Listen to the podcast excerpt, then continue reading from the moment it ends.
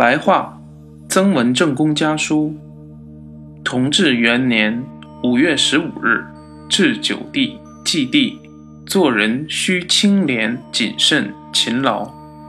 元帝祭地左右，帐篷祭日赶办，大约五月可以解送六个营，六月再解送六个营，使新兵略微可以避暑了。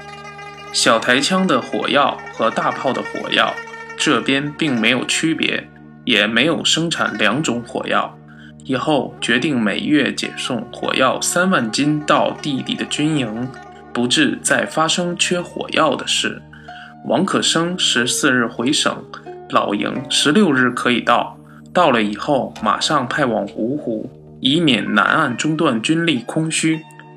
雪芹和元帝之间。嫌隙已根深，一时难以使他们水乳交融。元帝所批雪芹的文稿有对的地方，也有不当的地方。弟弟说雪芹声色俱厉，眼睛可以看千里，却不能看见自己；声音、面貌方面表现拒人千里之外，往往糟就糟在自己，却看不见。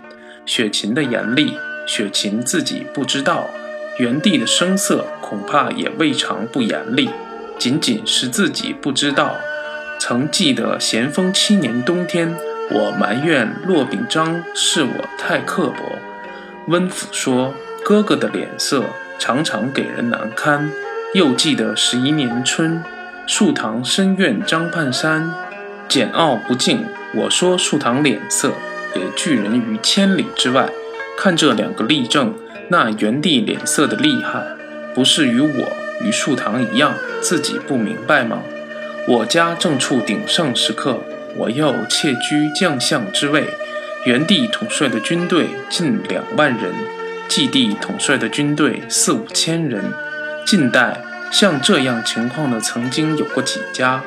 元帝半年以来七次拜君恩，进士像老弟你的，又曾经有几个？太阳到中午便要西落了，月亮圆时意味着会缺。我家正是圆的时候。管子说：“半壶满了，由人去刮平；人自满了，由天去刮平。”我说：“天刮平是无形的，还是假手于人来刮平？或是盈满了，由魏相刮平，由宣帝刮平，诸葛恪满了。”由孙俊刮平，由吴主刮平，等到他人来到刮平，然后后悔，悔之晚矣。我家正在丰盈的时季，不等天来刮平，也不等人来刮平。我与各位弟弟应当设法自己刮平。自己刮平的道理如何？也不外乎清、慎、勤三个字罢了。我近来把清字改为廉字。慎字改为谦字，勤字改为劳字，尤为明白浅显，确实便于实行。元帝过去对于银钱的收与支，往往不很慎重。朋友们讥笑称：“看清你根子就在这里。”去年冬天买犁头嘴、栗子山，我也不大以为然。以后要不枉取分毫，不寄钱回家。不多送亲族，这是连字功夫。签字存在内心的别人不知道，但表现在外面的大约有四方面：一是脸色，一是言事，一是书信，一是仆从属员。元帝一次招兵六千人，季帝并没有报告明白，自招三千人，这是其他统领官绝对做不到的。在弟弟来说，还真会办事，也算顺手。而弟弟每次来信索取帐篷、火药等物，经常带讥讽的语句、不平的话语。对愚兄写信还这样，与别人的书信就可见一斑了。元帝的仆人随缘很有气焉，脸色言语，与人应酬接触之时，我没有看见。而申夫曾经说过。往年对他的语气，至今感到遗憾。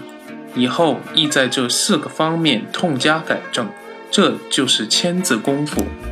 每日临睡前默数当天劳心的事几件，劳力的事几件，就知道为王事勤勉操劳的不够，更应该竭尽心力，加倍努力。这就是劳字功夫。我因名声太大，地位太高，经常害怕祖宗积累余留给我辈的福泽，由我一个人享受殆尽，所以把劳、谦、廉三字时刻自勉，也不愿两位贤弟用以自勉，自己刮平自己。湖州在初三日失守，可悯又可为训谏。